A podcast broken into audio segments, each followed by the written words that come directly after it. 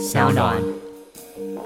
因为在同一时间，我们看到有一些县市啊，又穷啊，又要靠别人的啊，结果还在那边喊说什么：“哎呀，我们要不去桃园洽工了哈？”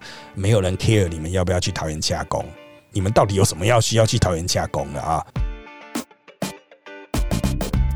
大家好，欢迎收听今天的人渣文本特辑开讲，我是周伟航。今天呢，又是我一人独白了哈，连 Josefina 也没办法哈，因为我们临时更改录音时间了啊。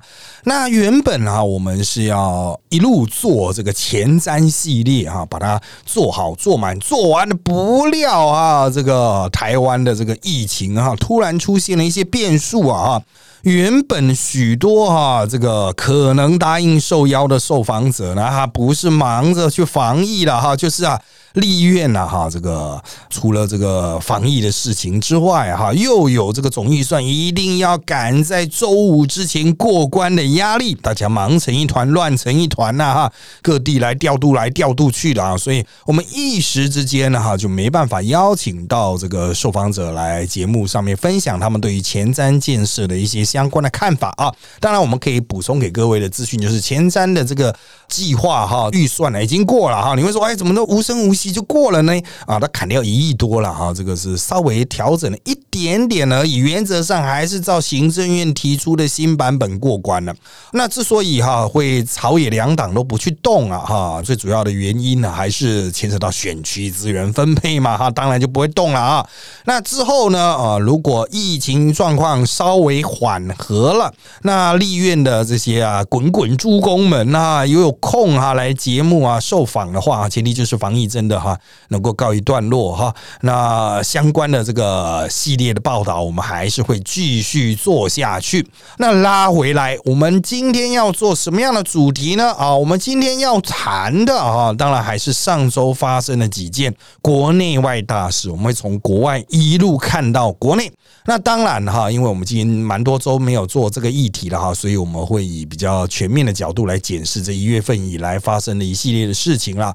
那当然了，我们的分析呢啊，我们必须加上一些特色，才有听的价值嘛，不然事情都过去这么久了，一月都已经到一月底才来谈一月初的事，会不会太奇怪了啊？所以我们今天呢啊，也算是一个全新系列的起头。我们不只有专业的分析啊，我们还会有一些深入的分析。那这些。深入的分析呢，它有一个很简单的起心动念。我们从今天开始的这个系列啊，我就姑且把它命名为“政治不正确系列”啊。为什么会讲这是政治不正确系列呢？啊，因为之前啊，我有跟很多的这个听众朋友和粉丝们啊，曾经报告过，我打算在深夜啊开一个政治不正确的系列哈，就是我们跳脱出一般节目上啊的这个所谓伦理道德的限制了哈，我们来谈一些哈，其实表。面上比较不能讲的问题，但是呢，这个案子提出来很久，却一直找不到时间开哈，我也没有时间去做这相关的东西了啊。不过呢，啊，我突然想起呢，既然商量的这个节目哈，经常会有这个委员一时无法来啊，或是突然大家要碰到什么紧急事件的状况，不如我们就把所谓流水账新闻整理的部分啊，来做一个全新的切入啊，就是用政治不正确的角度来切入了。那对于所谓政治不正确的这个风格哈，到底有什么特色呢？哈，可能之前没有接触到相关讯息的听众朋友们比较没办法掌握，我就来这边跟各位简单报告。预计从本集开始的政治不正确系列有三大特点：第一个就是在一般节目上、一般媒体上基于道德原则不能讲的。啊，那什么叫基于道德原则不能讲的呢？啊，我们一般在媒体上啊，哈，会有一些这个基本来自于 NCC 的限制嘛，哈，像现在的媒体连比个割喉的动作都不行了啊，怕引起呢小朋友的模仿嘛，不行。那在报章杂志上呢，也有人家那种堂堂大报的风格，像我在苹果日报上面啊，是可以骂了，但是总是要有一些基本的格调嘛，毕竟现在看纸本报纸的都是一些长辈啊，怕他看到心肌梗塞了哈，所以太就辛辣哈，太过直。接的切入不能了啊！那基于道德原则不能讲的，我们就可以放到这一个哈网络上的平台啊，这 podcast 我们就分享的空间了。那第二个特点呢，在于基于人情不能讲。为什么基于人情，别的地方不能讲，这边就可以讲呢？在我们上节目的时候啊，其实食人牙会嘛，有一些批评就不能过头啊。啊，以免你的线断了啊，以免你接下来你可能就没办法上媒体了哈。但是上上这个平台啊，比较 free 啦，比较自由，比较不会有人情压力啦。哎，我们就可以跳脱传统媒体的限制，比较自由的发挥了啊。那再来就是啊，有时候我们基于这个。消息来源的部分啊，我们不希望这个伤害这个消息来源的感情了哈，并不是伤害他的政治生涯，就是他可能会踢堵烂了哈。不过伤害这个媒体这个平台哈，它比较特别啊，它是通过声音这样子发放出去的嘛哈，所以绝大多数的政治人物其实还在他的扫射范围之外哈，能够掌握到的就是只有部分的听众朋友。当然我知道了哈，有很多政治圈的人也会听了，不过都是比较偏年轻一辈。至于一些长辈的啊，他们的人情我们就决定抛弃。了，那第三个基于党人财路的部分啊，在传统媒体上啊，有很多啊牵涉到广告的东西，牵涉到大老板的东西，我们其实不能非常深入的谈。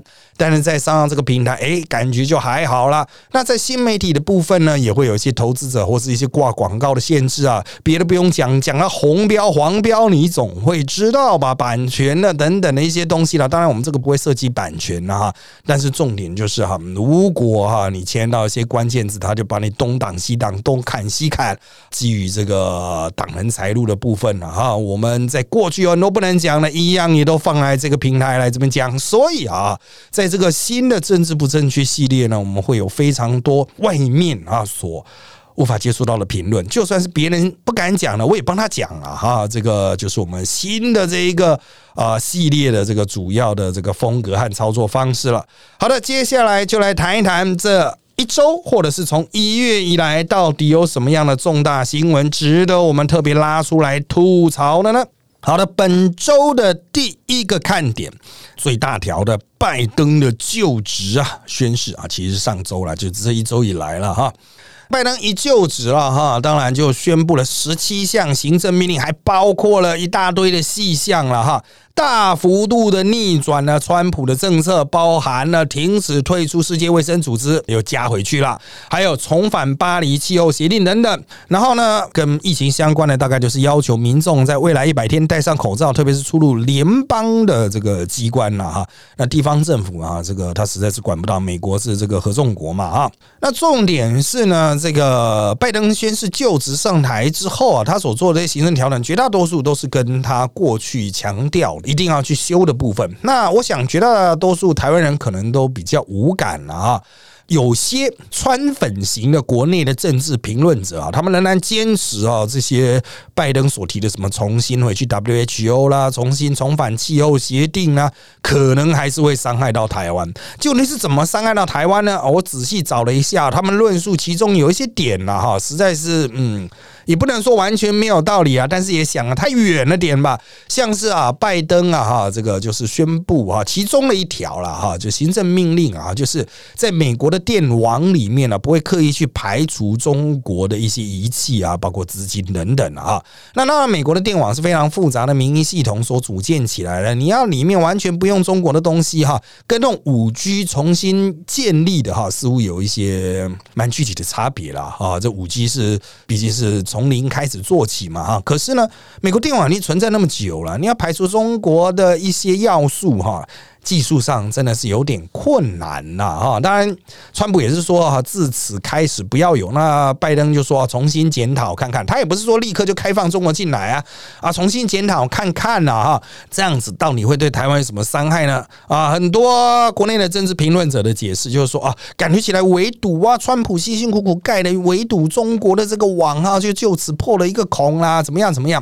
首先呢，我必须要强调，第一是美国的家务事了，美国的电网嘛，哈，这个美国。人自己去评估自己的国家安全呐，到底是中国渗透进他们的电网系统，以至于暂时会把它突然断电影响的问题比较大，还是因为缺乏中国的零件、缺乏中国的资金而造成它的电网系统出现一些技术上现在就会相当的问题呢？我觉得这个问题美国人他自己会去评估，那台湾人呢要站在某种立场上去评论，当然是可以啦。但是我是觉得这些川粉啊，哈，这个。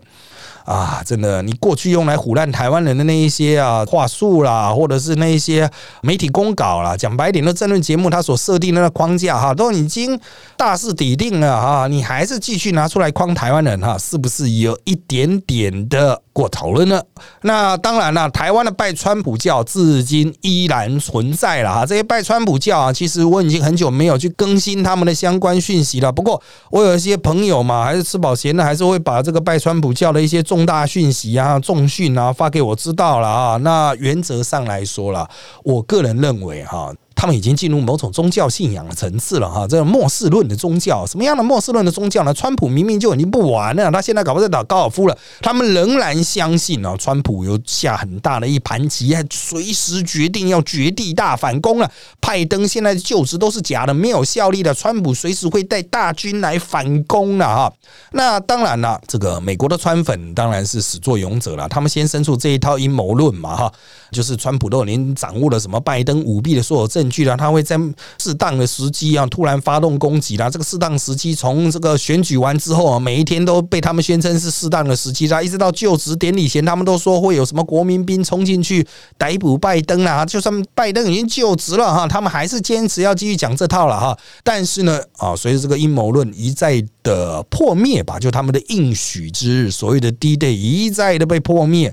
他们在美国当然不断的消退了，但台湾呢？台湾还是有这些拜川普教的继续在宣扬这一种对于川普的狂热信仰啊，继续在宣扬的这个拜登政权呢，最后一定会威胁我们了。我只能说了，我就我个人的浅见哈，这个他们应该会持续蛮久的一段时间。即便拜登对台湾试出了非常多的利多，他们仍然会继续敌视拜登政权。哦，因为这个戏要继续演下去，为什么要继续演下去？这是他们养成一票粉丝的很重要的基础嘛。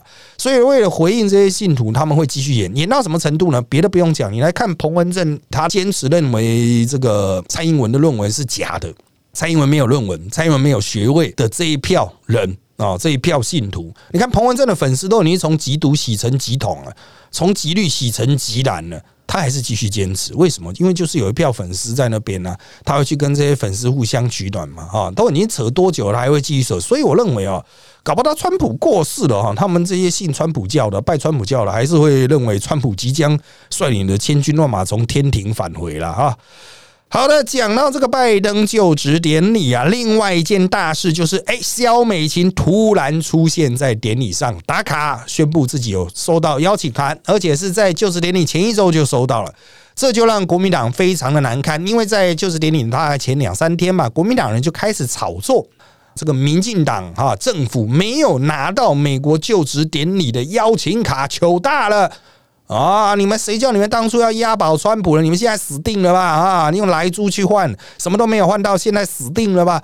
国民党人会发动这样攻击，有两个来源，第一个就是他们的这些老派的这些。过去的外交体系的那一些专家哈，他们发现说，哎，民进党可能没办法派团了，因为疫情的关系啦。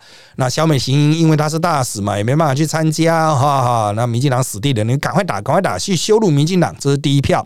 第二票就是来自于媒体界，可能是来自于中国那边的讯息吧，哈，中国那边提示哈，放一些消息告诉台湾媒体人说，台湾这一次可能拿不到邀请卡，没办法进去参加那个拜登的就职典礼，所以他们求大，你赶快去打他，赶快去打他，所以。媒体人也在媒体上发动一波攻势，就在这个就职典礼的前两天呢，怒洗一波。不料肖美琴突然出现在这个国会山庄草坪前打卡，那当然就是大打脸了。媒体人糗大了，立法委员也糗大了，这个马文君啊等等啊都糗大了，甚至有国民党人，国民党非常重要的人。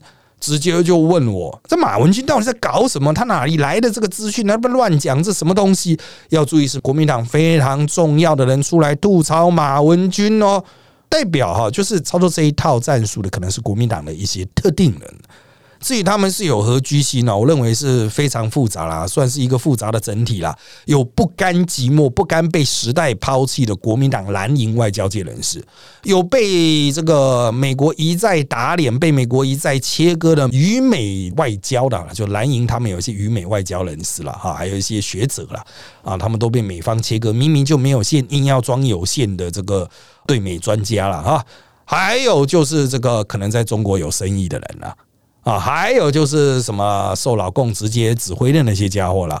不然就是像马文君这种，可能跟民进党有怨了啊，因为他那个之前的那个事件被打成像是共谍一样嘛，种种恩怨就造成了这一场悲剧啊啊！你明明没有确定一个事实，就在那边把话讲得很满，总要有一个人出来剁头啊，那是谁呢？江里神会觉得说，到底关我什么事？蒋万安那种真正选得上的人，他也会觉得哇，你你们干嘛要发动这一波啊？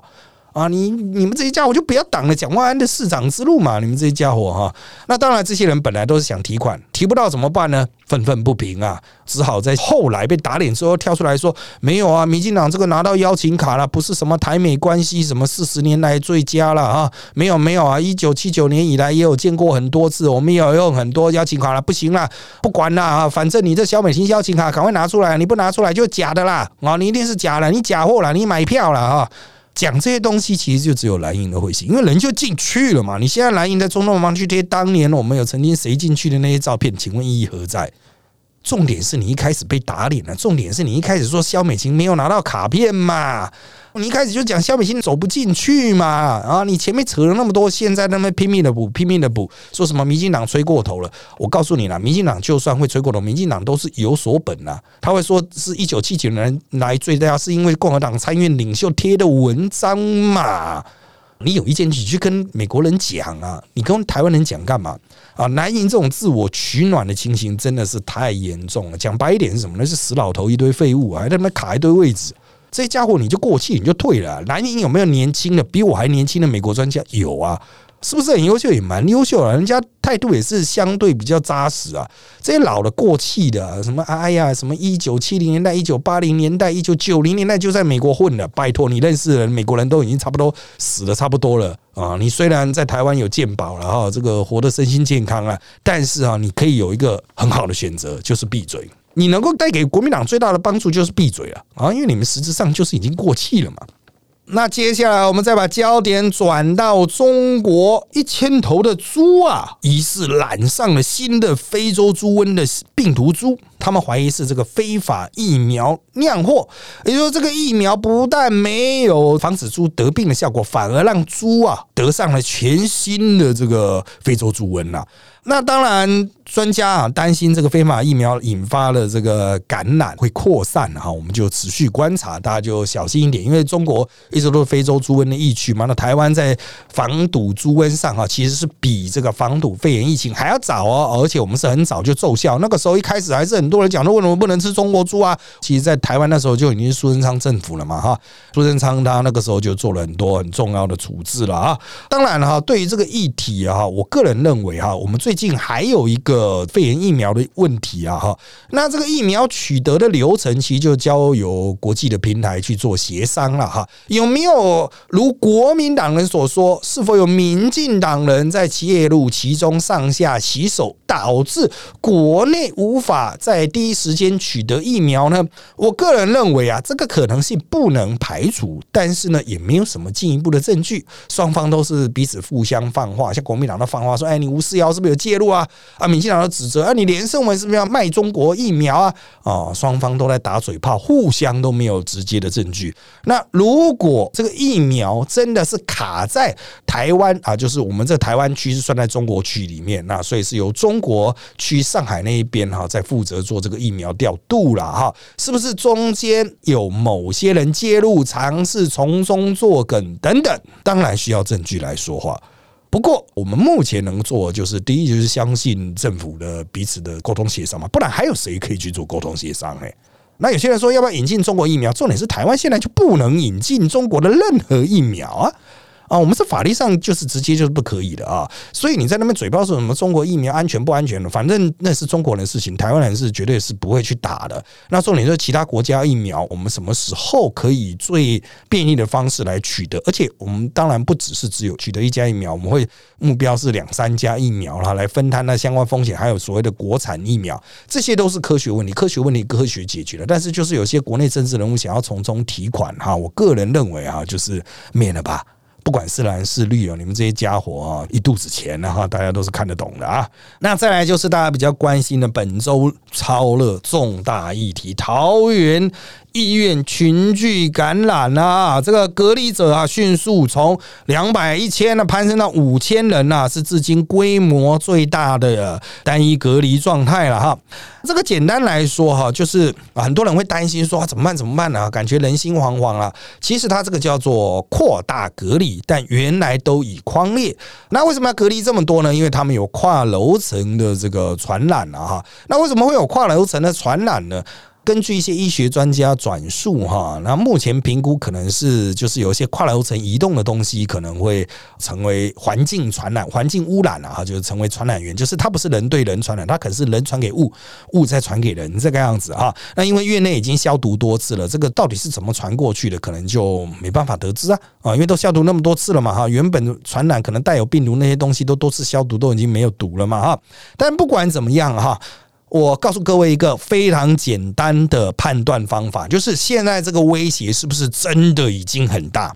最简单的判断方式就是，是不是医院相关的人，他能不能找出和医院非常明确的关系？如果可以，其实威胁就没那么大。虽然人心惶惶，虽然框了五千人，但都还是政府框住的。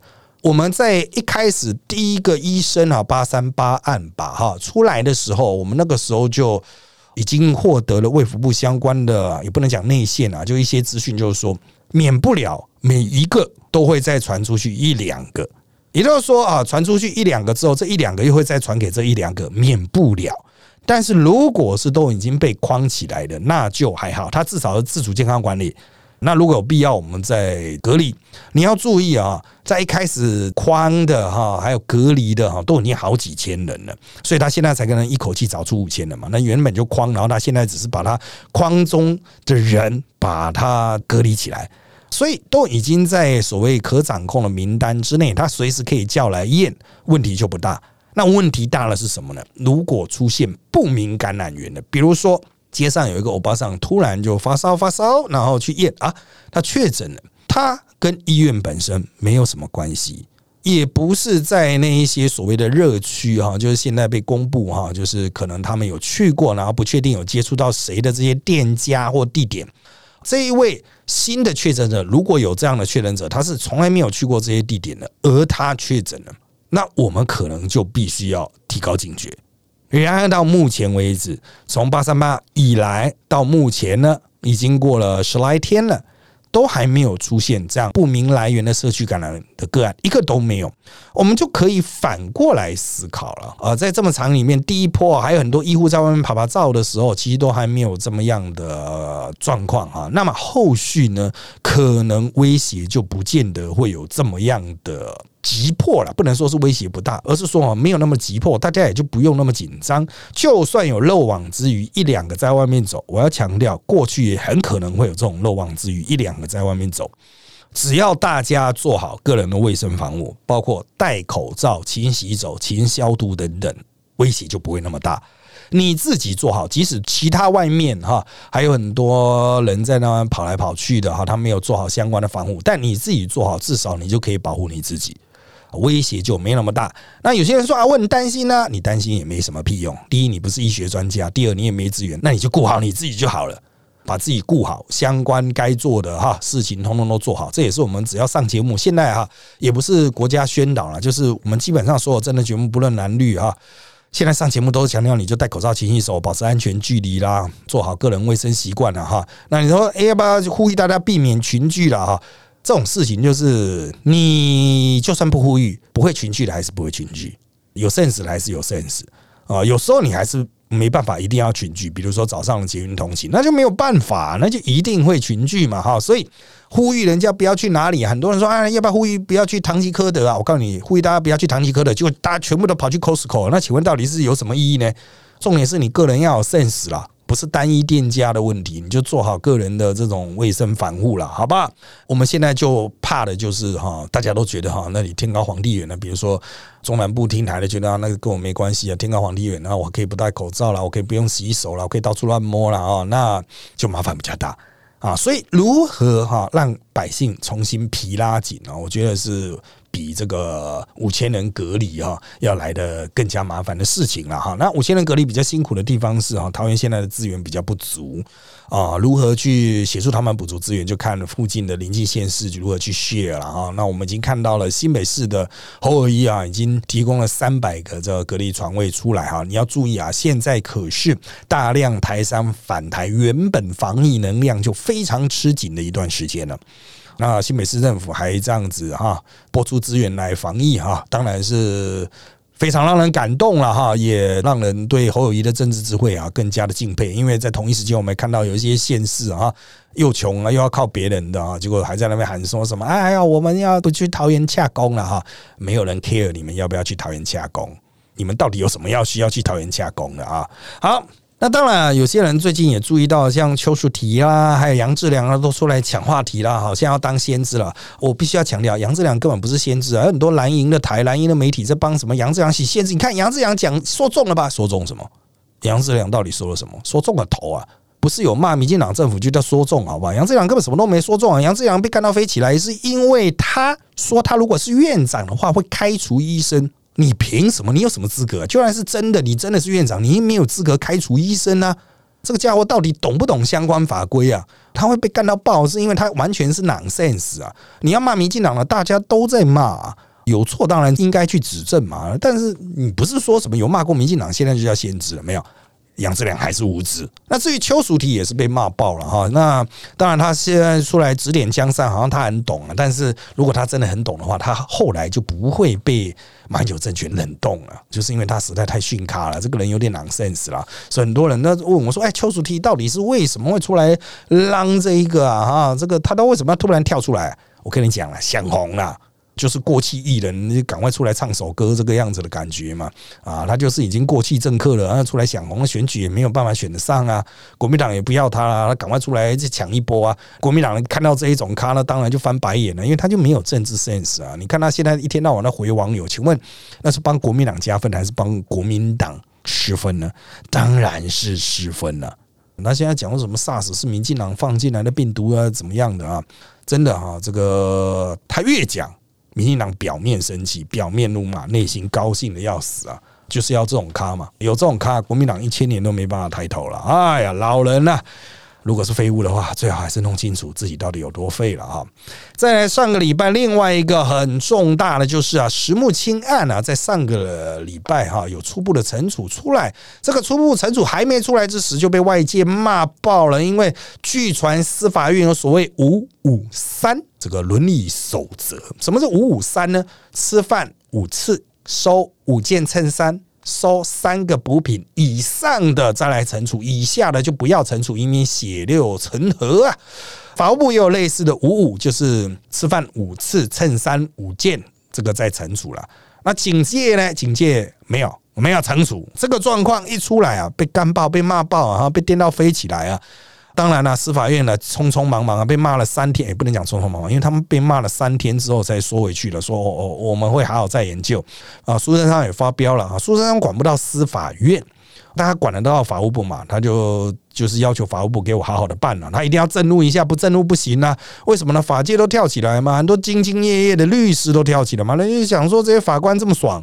那我们平常这个要求，我们要求这么多是在干嘛？年轻的法官、年轻的检察官也不爽啊，因为这次出事的都是老法官、老检察官嘛，啊，老的那些法界的要员嘛，这收衬衫收了一堆啊，那要不要办呢？该怎么办呢？其实哈，案子本身很老，案子的不正义程度很高啊！大家有兴趣可以去看一下石木清案了哈，就是他们是害死了一个非常优秀的这个外商银行的本国籍主管了哈，还派他家破人亡一样啊，全家好像现在都移民到国外去了还是怎么样哈？这个司法案件本身已经获得某些的最终的审判的结果哈，是好的，是正义的，但是相关法官的惩处呢，相关司法人员的惩处。呢还不到位，那个所谓五五三什么的哈，根本就不合理啊！当然有很多人说，哎哎，什么五五三呢？不五三呢？这个有时候哈，这个要看价值吧？对啊，当然是不是看件数，不是看吃饭的次数，是要看吃什么吧？你去路边吃个面摊，当然没什么嘛。你吃个大餐那个不行嘛，吃一次就不行了吧？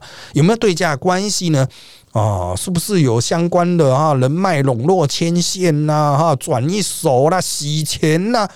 这个应该要深究啊。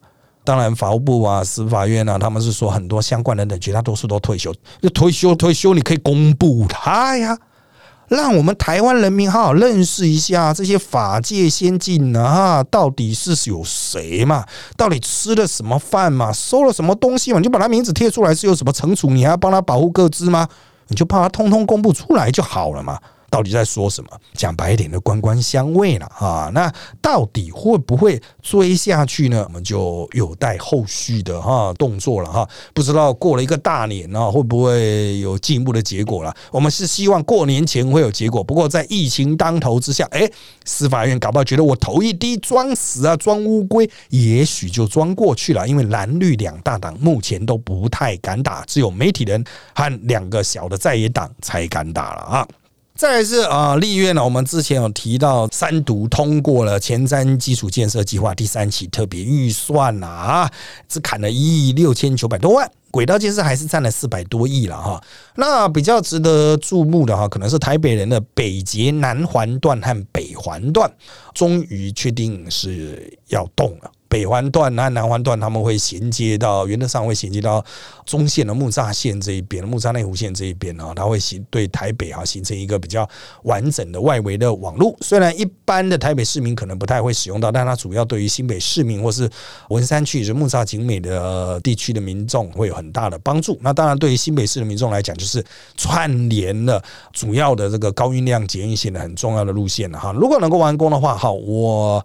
二十几年前所看到的台北捷运路网，就可以算是大致终于完工了。哇，真的是非常非常的久了哈。除此之外呢，哈，还有一些亮点，像是台南的先进运输系统第一期蓝线呐，还有绿线第二阶段环境影响评估啦，还有。嘉义市的铁路高架化啊，包括我们之前的蔡议委员所讲的那个嘉义线的部分啊，这个相关部分的牵动都有在做了哈，都有在做。那原则上呢，哈，有一些部分是移到交通部的一般预算。那交通部的一般预算怎么编呢？我们真的要看礼拜五的决战是否能够通过啊。这有两种解读的角度，第一个就是可能这些建设就不做了。第二种解读的角度就是这些建设都要做，可是不是从前瞻来做，而是把它移到一般的建设去做。移到一般建设去做有什么意思呢？就是这个红包变大了。民进党政府究竟是决定开源节流，还是要继续红包大放送？周五见真章。好的，那接着要谈的东西呢，是这个啊，上周末哈最大的一件事情呢哈，就是王浩宇罢免案通过之后。二十二号解职了啊！那当然了哈，我们从各种角度来看啊，王浩宇得罪的人太多了哈，所以实际上也没有人任何人去救他，他就是孤军奋战了，一人决战这个蓝绿黄白梗各大党哈，终于被击坠了哈。不过他也只是过一点点而已哈，虽然他们不断强调是非常成功的罢免，不过也只有过一点点，非常的惊险。就我们了解，好像是。当天下午三点多，投票率都只有二十二趴，可能是国民党紧急动员嘛？因为他们在那边还是有一些动员系统。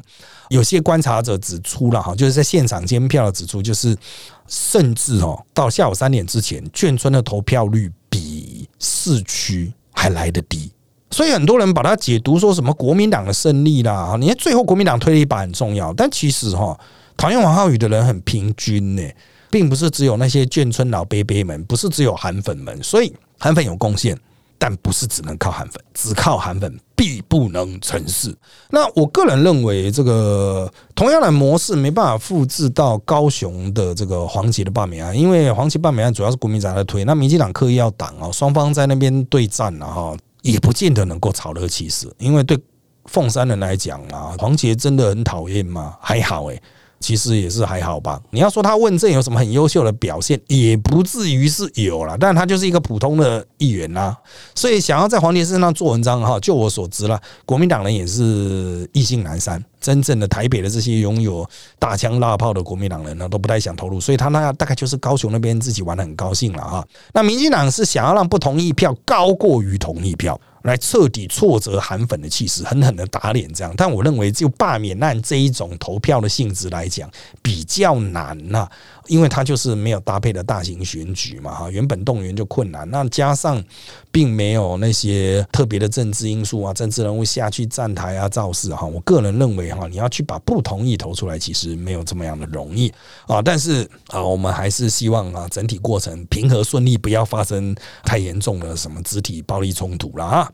好，那我们还有一个值得一提的，就是司法院二十二日通过了涉外民事法律适用法第四十六条修正草案，这是什么呢？就是我们同性婚姻哈是专法嘛，同婚专法嘛哈，这个同婚专法当时是只有通过本国籍的可以同婚，新的修正案啊是外国籍，就是双方有一个是中华民国国籍的哈，就可以在台湾同性结婚了啊，就同婚涉及的外国人这样子。